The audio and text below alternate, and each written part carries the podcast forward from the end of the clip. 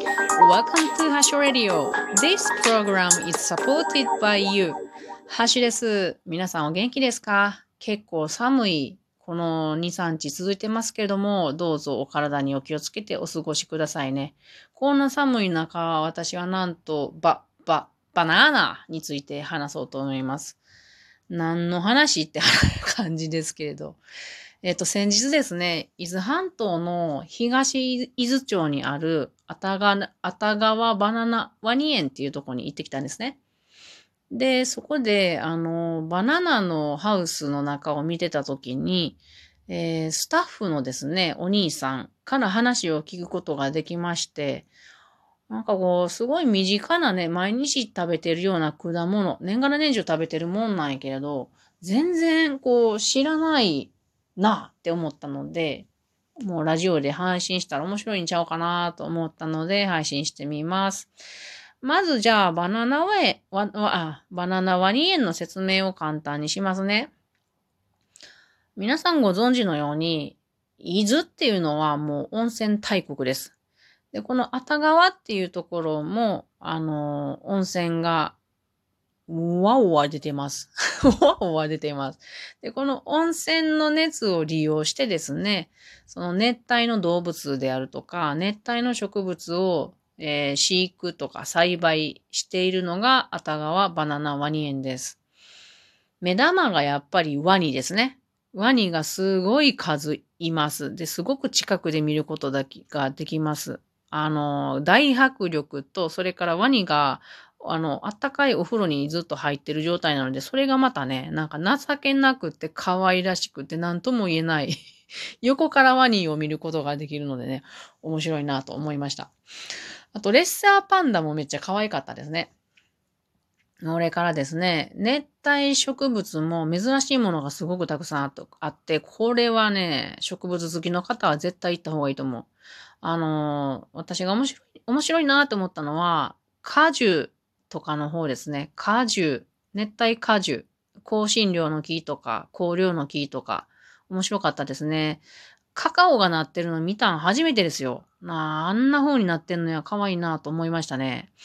まあそんな感じでですね、あたがわバナナワニ園は面白いなと思いました。では早速バナナの話をしてきますね。クイズ形式でいこうか。うん。クイズ1。えー、皆さんが普段食べているバナナはおそらくですよ。99.99999%外国産よと思います。それはなぜでしょうか？ちっちっちっちーん。だってさ、もう日本で作れそうやんって私は思うんですけれども、これはなぜかというと、あの、バナナっていうのは熟した状態での輸入とかですね。あと、苗も輸入が禁止されてるんですね。これは中に害虫が入っている恐れがあるから、その害虫の侵入を防ぐために植物貿易法っていうのによって輸入禁止されています。なので私たちが食べてるのは、まあそうですね、あの、青い状態のバナナを輸入するわけですよね。で、それから日本でエチレンガスをかけたり、温度調整をしたりして追熟させて、で、それがあの小売店に並ぶっていう仕組みですよね。なのでね、時々ね、あの、バナナ嫌いな人っているじゃないですか。あの私の甥っ子も嫌いなんですけれど、もしかしたらその人たちの味覚っていうのは正常なんじゃないかなって私は思っています。私はバナナ好きやけれども、あの、青臭いところが結構鼻につくので、あの本当に枝の上でそのまんま追熟させて、成熟させた、あの、バナナやったら、本当に美味しいんじゃないかなって私は今回思いましたね。はい。で、このあの、じゃあどうしてバナナワニ園にはそのバナナの木、木っていうか、あるんだっていうことなんですけど、このバナナワニ園はですね、1958年、昭和33年に開園してるので、その頃はまだ禁止されてなかったんですね。なので外国からその苗を持ってきて、えー、育てているのが今に至っているっていうことなんですね。うん。クローンなんですね。うん。で、そういうことで、では、じゃあ、熟したバナナはダメ、苗もダメやけど、じゃあ種はいいじゃないかっていうことになりません？うん。なると思うんですけども、種 OK やんかってね。種は OK なんですよ。輸入して OK なんですけど。でも、これがなかなか難しいんですね。まず種なんですけれども、皆さん考えてください。バナナの種って見たことありますか？ないですよね。そもそも私たちが食べているバナナっていうのは、種がたまたま退化したものを食べるようになったんだそうなんですよ。種がない。本当の健全なバナナっていうのは、しっかりした硬い種がうじゃうじゃ入ってるので、あのー、ちょうどアケビのようなものだっていうことです。ぶわっと食べてパネをペペペと吐くようなものだそうなんですけど、だか私たちが食べてるバナナからは種が取れないっていうことなんですね。で、その、まあ、種を持ってきたとしてもですね、あのー、まあ、そういうアケビ状のバナナができるだけ、だからまあ、あんまりこう美味しくないっていうかね、食べにくいっていうのもあると思うんですけど、そもそもバナナっていうのは種で増える力がめちゃくちゃ弱いそうなんですよ。うん。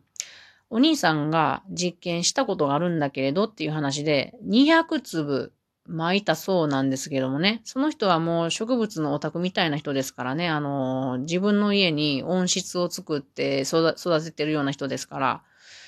そんな人がですね、200粒巻いても一つも発芽しなかったそうなんですよ。だから、難しいんですね。あの、なので、えっ、ー、と、外国産となってしまうわけです。でも、あの、日本でも、その種を輸入して育ててる人がいらっしゃるそうなんで、すごい技術力があるということと、それから、あの、そういう場合は、あの、温泉があればいいですけれども、おそらく油を炊いて温度管理をするということなので、そうなるとですね、あの、バナナの単価がめちゃくちゃ高くなって、えっ、と、とある果物に詳しい人によると、国産のバナナっていうのは、1本で700円ぐらいの値がするんだよっていうことを聞きまして、あなるほど、そうはなるわな、と思いました。はい。ということで、じゃあ次クイズ2をいきます。えー、じゃじゃん。バナナは草ですか？木ですか？ちっちっちっちこのサムネイルの写真が見える人は、あの、ご覧になってもらったらわかると思うんですけど、結構大きいですよ。バナナの木って、木っていうか、バナナって3メーター、4メーターぐらいありましたね。で、種類によっては20メーターぐらいのものもあるそうなんですけども、これは木じゃないんですって。草なんですって、私は驚きでした。草こんなにでっかいんかいって思いましたけども、あのー分類でいくと、小画目、芭蕉科、芭蕉族というものだそうなんですね。で、お兄さんによると、まあ、大きな白ネギみたいなもんやっていうことです。確かに、あの、切り株みたいなのを見たんですけども、年輪がない。で、確かに大きなネギみたいなんで、中心、白ネギって緑ですよね。あれは多分、あの、花とかが出てくるものやと思うんですけども、バナナの切り株みたいなやつも中心がね、あの、結構目玉焼きみたいにあったんですけど、あれは花が出てきたとこだっていうことです。うん。いや、知らなかったですね。で、そのバナナのサイクルがどんなんかっていうと、まあ、草、草なんで枯れてしまうんですよね。でそのサイクルがだいたい発芽してから1年ぐらいで花が咲くと。で、花が咲いて受粉して、そのあ、花もちょうど咲いててね、あの、下にトローンって落ちてきた可愛い赤いピンク色の紫っぽいランプみたいな感じで可愛かったんですけども、その花の軸の元に、まあ、実になるものがあってですね。で受粉した後、その実が成長してくるわけです。うん。で、成熟してって、成熟しきったら、あの草と同じようにしばらくすると枯れちゃうんです。それがだいたい成熟するのに半年ぐらいっていうことなので、まあ、1年半から2年ぐらいでも枯れるっていうサイクルだそうです。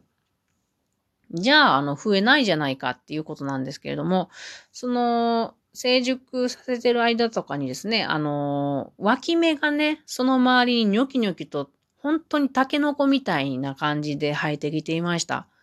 これ面白かったですね。なので、枯れたらもうそこはもう切り倒して、次のニョキニョキ出てるやつを育てて、えっ、ー、と、ここのバナナワニエンさんはずっとその昔からの苗を育ててるっていうことなんですね。なので全部同じ、え、DNA なんですよね。うん。で、あの、日本でもね、島バナナって有名ですよね。で、これもそもそもは、あの、小笠原諸島に外国から昔入ってきたものだそうなんです。で、それが沖縄とか鹿児島とかへ行ったっていうことなんですよね。へえ、と思って。で、まあ、この、私、その話を聞いて、すごくバナナが食べたくて仕方がなくなったんですね。で、帰ってきたらバナナがたまたま切れててガーンってなりましたんで、今日2個買っ、2、ふだふさ買ってきたんですけどね、あの、完熟王っていうバナナが好きなんですけれども、あのね、その、実はそのあたがわバナナワニ園でですね、なったバナナっていうのを、そこのワニ園内にあるカフェっていうかな、パーラーで提供しているんですね。で、私たちがいた時はたまたまなかったので、食べれるずに残念だったんですけれども、ぜひ国産の、国産っていうか、まあ国産か、の、あの、ちゃんと枝の上で成熟したバナナを食べてみたいっていう方はですね、あの、運が良ければバナナがあればですけれども、そのカフェで食べることができるので、一度、えー、行ってみたらいいんじゃないかなと思いました。それでは今日はバナナの話でした。ではまたね